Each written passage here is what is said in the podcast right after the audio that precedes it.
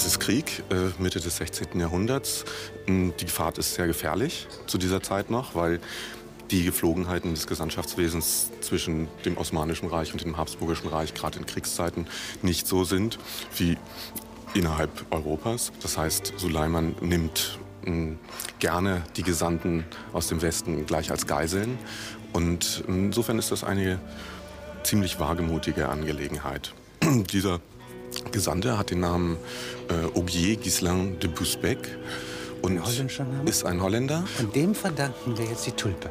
Dem verdanken wir unter neben vielem anderen äh, verdanken wir ihm auch den Import der Tulpe nach Europa. Was heißt Tulpe? Woher kommt der Name? Äh, der Name kommt äh, von Tulipan. So hat Busbeck es gehört von seinen türkischen Dolmetschern. Er hat gefragt, was ist das? Und ja. man hat ihm gesagt Tulipan, aber offenbar hat man wohl einen Witz mit ihm gemacht. Ja. Denn Tulipan ist nicht der türkische Name für Tulpe, sondern ist der türkische Name eigentlich für Turban. Und Turban ist halt so ein Pflanzen etwas mit Turban. Ja, so ein so ein tulpenförmiges, blütenartiges äh, Wicklungstuch um, um den Fez äh, der Köpfe der Türken. Dadurch, dass diese Tulpe so ein äh, begehrtes, erst einmal, erst einmal sehr seltenes äh, Gewächs ist, wird sie zum Spekulationsobjekt. Dazu kommt, dass die Tulpe sich dazu sehr gut eignet. Denn Weil sie ja transportabel ist durch die Knolle. Und sie lässt sich ganz leicht in sehr viele Arten vervielfältigen. Sie ist sehr leicht äh, zu züchten. Liegt das daran, dass sie so schnell mutiert oder woran? Sie, man kann an den Knollen, äh, dadurch, dass man leichte Veränderungen an den Knollen vornimmt, die bildet ja mehrere Knollen Nebenknollen in der Erde aus. Das Ornament und, und die Farbe beeinflussen. Und, und, dadurch kann man die Farbe beeinflussen. Das geht sehr leicht. Schon. Jetzt feldermäßig ja, äh, diese Zwiebeln aussetzen. Ja. Und dann kann man diese, dann, dann kann man durch die Variation dieser Farben dann diese Kombinationen von Farben herstellen und damit ähm, ganze Muster auf die Erde projizieren. Und was kann eigentlich eine Tulpe? Also riechen tut sie ja gar nicht. Das sagt Busbeck gleich, äh, nachdem er sie äh, gezeigt bekommen hat. Die Tulpe riecht nicht. Das die einzig, Eigenschaften der Rose. Die. Eigenschaften der Rose gehen ihr ganz ab. was, sie, was sie interessant macht, ist allein die Farbe. Diese erstmal bei den einfachen Tulpen ja immer einfarbige äh, Blüte der Tulpe, die dann aber durch Züchtung mehrfarbig gemacht werden kann, geflammt werden kann und so, und so weiter. Und das macht sie allein begehrenswert. Das heißt aber auch, dass diese Tulpe an sich schon etwas ist, was gewissermaßen fordert, dass sie äh, in Serie geht. Ja? Also ähm, ein Duft ist etwas, was ein Unikat. Ein Unikat. Das kann auch eine Tulpe und zwei Tulpen duften nicht anders nee, als. Die duften höchstens stärker, aber nicht, nicht, nicht, nicht anders als eine Tulpe. Während äh, die Möglichkeit, das Farbspektrum durch Tulpen abzudecken, es gewissermaßen in der Tulpe schon angelegt ist, dass sie, dass sie ein Serienprodukt werden kann, in Serie gezüchtet wird, massenweise gezüchtet werden kann. Und damit ähm, dann nicht nur bis heute zu einem der größten äh, Industriezweige äh, Hollands äh, wird, was Holland gewissermaßen Busbeck verdankt, äh, sondern schon im 17. Jahrhundert zu einer äh, wie man damals sagte, Tulpomanie geführt hat, zu einem Tulpenschwindel. Einem Börsenfieber. Zu einem regelrechten Börsenfieber. in London und in, und in Harlem. Harlem, ja. Äh, ist das ein Spekulationsobjekt und zwar nach Sorten, nach Sorten gesteigert? Nach Sorten gesteigert, von, wobei... Äh, wie die blaue bei, Mauritius bei der Briefmarke. Genau, es ist so etwas wie, wie, ein, wie eine Briefmarkenbörse. Also eigentlich ein Objekt, das an sich gar nichts wert ist, weil es auch massenhaft gezüchtet wird, äh, das aber nur allein über das Kriterium, über die Varietät, immer über wieder die, neue Unikate. immer wieder neue Unikate hervorbringen kann, die dann, ohne dass sie existieren, das ist der Witz, äh, ohne dass sie existieren, äh, einen bis zu astronomische Höhen erreichenden Wert, ich kann das schlecht umrechnen, aber ja. solche Beträge wie 30.000 Gulden für eine Tulpenzwiebel äh, machen schon klar, dass das im 17. Jahrhundert eine gigantische Summe gewesen ist. Dass nur diese Tulpenkarten ja nur kommen, werden ja sichtbar, nur in einer relativ begrenzten Zeit des Jahres im Sommer. Wo sie, wo sie blühen. Gehandelt. In der Zwischenzeit, man sieht ihnen also nicht an, was sie eigentlich sind. Sondern es ist also ein Vertrauensgeschäft, was an diesen Börsen läuft. Ein reines Vertrauensgeschäft, also wirklich ganz ähnlich wie ähm, der Aktienhandel an heutigen Börsen. Ist es ja eigentlich hauptsächlich Warenfetisch. Das heißt also, das Bild, das sich Ja. damit verbindet, Ja. das Bild des Reichtums, Ja. des Besitzes, ja, ist der Genau. Hauptpunkt. Das ist der Hauptpunkt. Wobei es natürlich eine Verschiebung gibt. Es gibt die Spekulanten in den Tulpenbörsen in Harlem oder London, äh, die ja nie, jedenfalls auf dem Höhepunkt dieser Tulpomanie, nie eine Tulpenzwiebel zu, zu Gesicht bekommen. Die Tulpe ver verwandelt sich ja in Papier, in, in Schuldscheine, die äh, als ähm, Papiergeld äh, gehandelt Future werden. Bonds heute. Future Ja. Bonds, genau. Also man, man, äh, man kauft und verkauft in diesen äh, und versteigert auch in diesen äh, Börsen äh, Tulpen, die überhaupt nicht existieren, die nur gewissermaßen aufgrund eines Versprechens existieren, in der nächsten Lieferungsperiode, also im nächsten Sommer, ähm, geliefert zu werden. Nur bis dahin ist dieselbe Tulpe schon so und so oft mal wiederverkauft worden, äh, sodass sie letztendlich eigentlich gar nicht mehr zu existieren braucht. Das sind Schätzungen, sind Wetten auf die Zukunft der Geschmacksrichtung. Genau. Ja, Ja. Und ein Publikum äh, ist dabei, ja, diese Börsenwirkung in Gang zu halten. Ja, Aber ja. es sind Spekulationen auf Publikumsgeschmack, Es- auf eine Quote. Ja, so ist es, so ist es. Und- und, und äh, äh, wo es sich materialisiert, ist eben in einem ganz anderen Bereich als der des Kaufmanns, nämlich im Bereich der barocken Repräsentation, im barocken Repräsentationsraum. ein Luxusprodukt. Ein Luxusprodukt, so dass man dort sehen kann, wie die barocke Repräsentation aufruht gewissermaßen schon auf diesem äh, kapitalistischen, frühkapitalistischen Strom von, von, äh, von, von, äh, von, nicht von Geldern, sondern von, von immaterialisiertem Geld, von, Und der von symbolischem Mann, Geldverkehr. Äh, oder die reiche Frau äh, liebt nicht das, was ihr gefällt, sondern das, was dem König, Was dem- ja, also der anderen Gesellschaftsklasse Ja, gefällt. ja. Und das ahmen sie nach. Und das wird Und die Ärmeren ja. Mhm. ahmen wieder nach, was die nächstreicheren Ja. ja, schön finden. Ja. Und so ist jetzt eine große Vielfalt eigentlich Ja.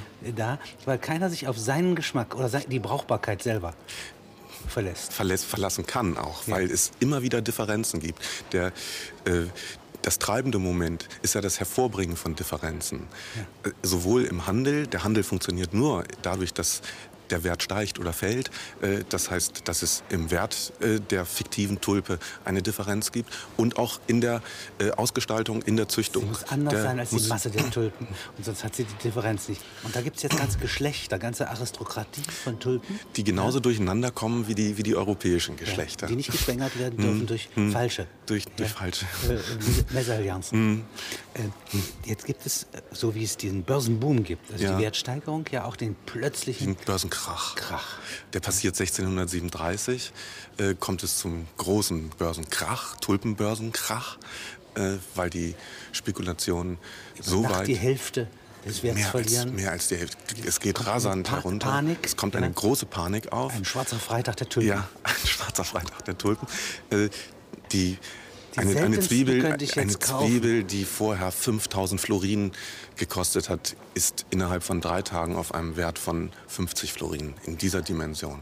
Sodass niemand mehr ähm, äh, zahlen kann. Alle wollen natürlich verkaufen und niemand will mehr kaufen. Es wurden die äh, städtischen Obrigkeiten angerufen und die Gerichte, um äh, überhaupt zu gewährleisten, dass eine gewisse Schicht, nämlich der reicheren Kaufleute, so ungefähr mit noch knappen Verlusten dabei herauskommt. Das heißt, man hat die Obrigkeiten angerufen, um diesen Handel zu verbieten erst einmal auszahlen, was noch auszuzahlen ist, eine Regelung zu, zu treffen. Etwa 6 Prozent vom Wert der Schuldscheine sollte beglichen werden und dann Ende der gesamten Veranstaltung. Und so ist es dann auch gekommen. Es hat natürlich immer weiter einen Aufgrund des Tulpenhandel. Crashes wurde jetzt der Handel verboten. Wurde der Handel richtig verboten. Es ist ein richtiges Gesetz gegeben gegen den Handel mit Tulpenzwiebeln. Zugleich ist die Tulpe ein Mittel, den Staat, den frühneuzeitlichen Staat, den Territorialstaat heißt das, mh, zu repräsentieren, weil ein Tulpenfeld in seiner äh, Flächengeometrie ja eigentlich mh, das Bild erzeugt eines, eines Territoriums, das dicht ist, das keine Lücken mehr hat. Und das war ja das Problem des frühneuzeitlichen Staates. All diese Enklaven. Ein, ein frühneuzeitlicher Staat ist ja gewissermaßen ein fraktales Gebilde. Da gibt Landgüter, es ein, die nicht richtig zusammenpassen. Richtig. Und weil, der, weil, der, weil das Territorium so verzettelt ist, muss man es, um Ihre Metapher aufzunehmen, verzetteln. Ja. Dagegen helfen nur Registraturen und ähm, Archive. Deswegen äh, beginnt der neuzeitliche Flächenstaat damit dass, mit der Buchhaltung. Und die Buchhaltung hat natürlich wieder etwas mit der Tulpenwirtschaft äh, zu tun. Da kommt, kommen diese beiden Gebiete die Lust zusammen. An beidem die zusammen. Lust, ja, Arrondieren ja. und inventarisieren. Ja. Tulpeninventare aufzustellen, ja. doppelte Buchhaltung mit Tulpen zu führen, gleichzeitig wie mit Geld und in der Kameralistik an, denken Sie an den, auch wieder in den Niederlanden, an den äh, äh großen äh, Simon Stevin, der ähm, Quartiermeister von ähm, Moritz von Oranien war, äh, Festungsbaumeister war, äh, der auch einen sehr frühen Traktat über Kameralistik geschrieben hat, das Livre de Camp du Prince, also ein, äh, ein Traktat das des, des, Fürsten. des Fürstens, wo er zeigen will, dass die doppelte Buchhaltung der Kaufleute das richtige Regierungsinstrument für einen ganzen Staat ist. Und er geht sogar so weit für ein holländisches Weltreich. Mit diesem Machtmittel, mit diesem... Nicht mit Schiffen, nicht, nicht mit Schiffen, Soldaten. Nein, Kontrolle ist wichtig. Mit Abrechnungswegen. Ja. Das ist wichtig, um einen Staat zu schließen und, wie er sagt, damit dem Fürsten nichts verloren geht que rien ne se perd pas, damit nichts verloren geht. Das ist die Angst eigentlich, die dem Staat vorausliegt, dass die Dinge verloren gehen. Und, so, und ein apotropäisches Bild dagegen. Ein Kontrollorgan ja. Ja, hm. äh, fängt an, sich zu verselbstständigen. Ja. Ja. Und dieses selbe Hirn hat Freude an der Mathematik, ja. an der Buchhaltung. Ja, und an der Tulpe. Weil, an der Tulpe. Ja, genau. Weil, weil die, das Tulpenfeld ist dann wie ein apotropäisches Bild gegen die Lückenhaftigkeit, die natürlich immer unausweichlich ist. Sie wird nie verschwinden. Aber der Staat erzeugt sich Bilder seines Territoriums, wie auch natürlich die Karten solche Bilder sind. Das ist der Grund, ähm, dass es nicht die Tulpenentdeckung vorher gibt. Die in der Türkei ja schon längst wuchs. Ja. Nicht die Kreuzfahrer bringen sie mit, Nein. Ja, sondern, sondern hier äh, der erste Entrepreneur, ja. der Rationalismus führt ja, ein. Ja, der, eine, der genau diese Inventarisierungsleidenschaft heißt. Er wird zum Beispiel, derselbe Busbeck wird nicht zufällig, denke ich, nach seiner Rückkehr erstmal Bibliothekar äh, bei, ähm, beim habsburgischen König bzw. Kaiser. Und jetzt werden erstmalig auch die Körper gewaschen mit Seife und Wasser und nicht nur beduftet. Genau. Dreck wird nicht überduftet. Nein. Und überall, und dies ist der Durchbruch, ja, ja. eigentlich einer ganz bestimmten Hirnformation, mhm. ja, auch der Körperbeherrschung. Ja, ja, ja, ja das, äh, so wie, so wie der, äh, in derselben Zeit äh, der hm, Prinz Moritz von Oranien, ja, äh, das, das, das Drillreglement ein, einführt. Nicht? Er ist der Erste, der den Drill für die, für die Soldaten einführt. Also ein strenges äh, Exerzierreglement. Dieses erste äh, einfache Form der Rationalität wäre das Arrondieren. Ja. ja. Also die, Land, die Länder so arrondieren, dass sie auf einer Landkarte zusammenhängend aussehen. Richtig, ja? richtig. Sie werden ja nicht wirklich zusammenhängen. Werden, die plattdeutsche Grenze geht da quer durch einen Ort. Ja. Es wird nie eine Einheit geben. Und Nein. handeln tun die auch nicht miteinander. Nein. Und verstehen tun sie sich auch nicht. Nein. Ja? Aber sie sind auf einer Karte einheitlich ja. dargestellt. Ja. Das ist die Nation. Das, ist die, das wird dann die Nation sein, ja. ja. Während wir heute wieder äh, eigentlich eine höhere Toleranz gegenüber Flickerteppichen hätten. Ja, das ähm, ein so multinationales Unternehmen, also hm. wegen Bertelsmann, hm. ja, äh, würde aus lauter Besitzstücken bestehen, die ja. zwischen New York, ja. ja Deutschland ja. und Russland verteilt sein können. Ja, das geht ja auch deswegen, weil unsere Medien heute nicht mehr Karten und Tulpenbeete sind, sondern äh, wir es mit ähm, Medien zu tun haben, die an sich schon diese nationalen Grenzen überschreiten. Aber die Homogenisierung des Unterhaltungswesens, dass also alle Unterhaltungen eine ganz bestimmte Art von Talk haben müssen. Ja? ja? Und eine Art von, was man funkisch nennt, ja. haben müssen. Ja. Und was sozusagen so wie bei homogenisierter Milch, ja? ja. alles gleich macht, ja. weltweit. Ja. Dieser globale Unterhaltungseinsatz. Das ist die Arrondierung von ist heute. Ist die Arrondierung von heute. Ja.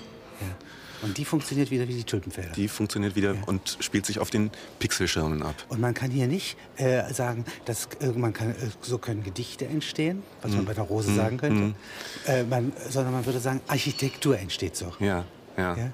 ja? Gartenarchitektur, Straßenbau, Autobahnbau. Ja. Ja, es ist schon die ähm, Poesie der äh, flächenstaatlichen, der arrondierenden Macht des Staates. Was würden Sie sagen, sind die geheimnisvollsten Waren? Die geheimnisvollsten Waren. Außer der Tulpe. Die geheimnisvollsten. Die, die fantasiereichsten. Die Pferde, die arabischen Pferde mit Zuchtbuch, das deren Neuzugang völlig beschränkt. Mhm. Gerüche, Parfums. Die ganze, der ganze geheimnisvoll sind bestimmt ähm, erstmal, ich glaube, vielleicht zeichnet es sogar jede Ware aus, dass das, dass das äh, geheimnisvollste oder die aufregendste Ware erstmal die ist, die von irgendwo jenseits kommt. Also die nicht aus dem Heimischen kommt. Die dieses, das äh, Kreuz Jesu, die, die das, ein Splitter davon? Ein Splitter von, vom Kreuz Jesu ist allerdings sehr, sehr rar, ja. aber wird auch gehandelt in, man weiß das, im Reliquienverkehr. Ähm, aber ähm, so wie Busbeck etwa nicht nur die Tulpe mitbringt, sondern einen Tross von fremdem Viehzeug. Ja? Also Wildkatzen, Luchse und äh, äh, solches äh, äh, Getier einfach, das äh, niemand je gesehen hat. Und äh, auch die seltenen Handschriften natürlich. Und wer eine solche Menagerie hm. hat ja. ja. und sie übertrifft und im hm. Ruf hm. alle umgeben, hm. der ist ein Herrscher. Er ist ein Herrscher. Und dazu kommen natürlich die Drogen. Die halte ich auch für ähm, vielleicht die ähm, fantasievollsten waren. Also damit meine ich nicht nur die Drogen im engeren Sinne, sondern ähm, im 16., 17. Jahrhundert hat man ja fast alles als, versucht als Droge auszu. Also jede neue Ware versucht als Droge. Zum Beispiel Clusius hat versucht natürlich die Tulpen, Tulpenzwiebel erstmal zu essen. Also zu gucken, ob daraus, ob, ob das irgendeine pharmazeutische oder drogierende Wirkung hat. Ja, hat. Nein, hat sie nicht. Nein, schmeckte angeblich sehr schön, aber ähm, das kann man ist eigentlich, lohnt sich auch nicht, ja. das aufzuessen. Also man isst ja nicht sein Geld. Und, äh, aber ganz entsprechend, wenn man an den Zucker denkt oder an, an den Senf, äh, das sind äh, Waren, die erstmal ein, äh, völlig eigentlich entgegen äh, ihrer ähm, Funktion verwendet werden, so wie wir ihre Funktion bestimmen würden. Also nicht als Süßmacher, sondern nicht als Lustigmacher. Sondern als Lustigmacher und in Massen zu sich genommen wird. Äh, da, ist, um, da, kommt der Kaffee hinein. Ja. ja? Der ist doch nicht vorher. Der Kaffee kommt auch aus der, aus der Türkei und äh, auch, ist auch solch ein Produkt der osmanisch-habsburgischen Kriege und ähm, kommt dort äh, in den in, äh, kommt dort erstmal ohne Zucker an und wird dann kombiniert mit dem Zucker, der ja dann äh, aus, der, äh, aus, aus, der Westsphäre kommt, aus, ja. aus der Karibik. Ja. Aber die geheimnisvollen Waren kommen von Ost nach West. Kommen von Ost nach, ja. Die, äh, die. Seide Chinas, ja, ja. die äh, Drogen, das Opium des Orients. ja. Ja. Und die, und, die, und die seltsamen Pflanzen, die auch aus, aus, aus, dem, aus dem Osten kommen. Also so, wenn ich mir den Faust in Wittenberg vorstelle als Professor, ja, der ja als Alchemist alle möglichen Geheimmittel ja, mhm. auch kommen lässt. Mhm. Auf dem Weg ja. vom Orient über ja. Krakau ja. nach Wittenberg. Äh, was mag der noch für Drogen äh, verfügt haben? Das Opium Nun, ist bekannt. Das, das Opium ist bekannt und seine verschiedenen äh, Abarten. Ähm, bei Heroin? Teriak heißt das dann bei, bei beim Faust äh, ja. oder Laudanum. Äh, dann äh, darf man natürlich nicht den Äther vergessen, also den, den Brandwein, der äh, ähm, schon im Mittelalter als Quinta Essentia bekannt ist. Äh, ähm, und äh, natürlich. Aber Sie ähm, sagen Äther, das ist hm. noch sozusagen ein weiterer Begriff. Ja? Mm. Das ist nicht nur der Brandwein, den wir trinken, das Nein. ist nur eine Sorte davon. Ja. Ja? Die andere Sorte wäre, dass ich mich betäube. Ja. Nicht? Wann auch immer. Ich muss ja nicht gleich Selbstmord begehen, Nein. wenn ich schwach bin. Nein. Sondern ich kann den kleinen es, Tod wählen. Man kann den, den, den, den vorübergehenden Tod wählen, ja, das, das ist richtig. Aber diese, dieses äh, Moment des, äh, des sich Verflüchtigenden, ja. das ist natürlich ja. etwas, was dem, dem Äther ja. äh, und dem Alkohol was gibt es noch für Droge, solche Mittel? Äh, was gibt es noch für solche Mittel? Ähm, letztendlich wurden auch alle Gewürze, äh, die aus dem Osten kamen, äh, mit der Illusion importiert, importiert dass sie dass Menschen sie besser ein, machen, dass interessanter ein, machen, ja, äh, stimulieren, dass sie potenter eine machen. bestimmte pharmazeutische äh, Wirkung auf, äh, auf, den, auf den Menschen ausüben. Glauben Sie, dass so ein Mann in so ein Alchemist in Wittenberg wie der Faust noch zu den Paracelsusschen ja, ja, Giften. Ja, äh, Berührung hat? Ähm, Ganz sicherlich, denn in dieser Zeit. Hexen. Ja, sicher. Also die sogenannten Hexen, eigentlich die weisen Frauen, die Hebammen eigentlich, ja, ja. die im Besitz dieser, ähm, dieses äh, äh, Volkswissens sind. Also dieses im Volke kursierenden, nirgendwo eigentlich richtig aufgeschriebenen Wissens, die also vor allem auch das Wissen von, von den einheimischen Drogen haben, das uns ja zum größten Teil verloren gegangen ist durch die äh, im, 9, im 18. Jahrhundert stattgefundene Ausschließung Droge auch durch die, das Maß, ja, in dem es gemischt wird. Ja. ja. Es ist nicht gesagt, dass eine Pflanze eine Droge ist, aber in Kombination mit anderen kann, sie, wird, kann es sie sein. Kann es sie sein. Für bestimmte Menschen und bestimmten Situationen kann, kann es eine Droge sein. Ja. Für den nüchternen Skeptiker ist es keine und so. Nein. Das ist ja eigentlich ein sehr weites Feld. Ja.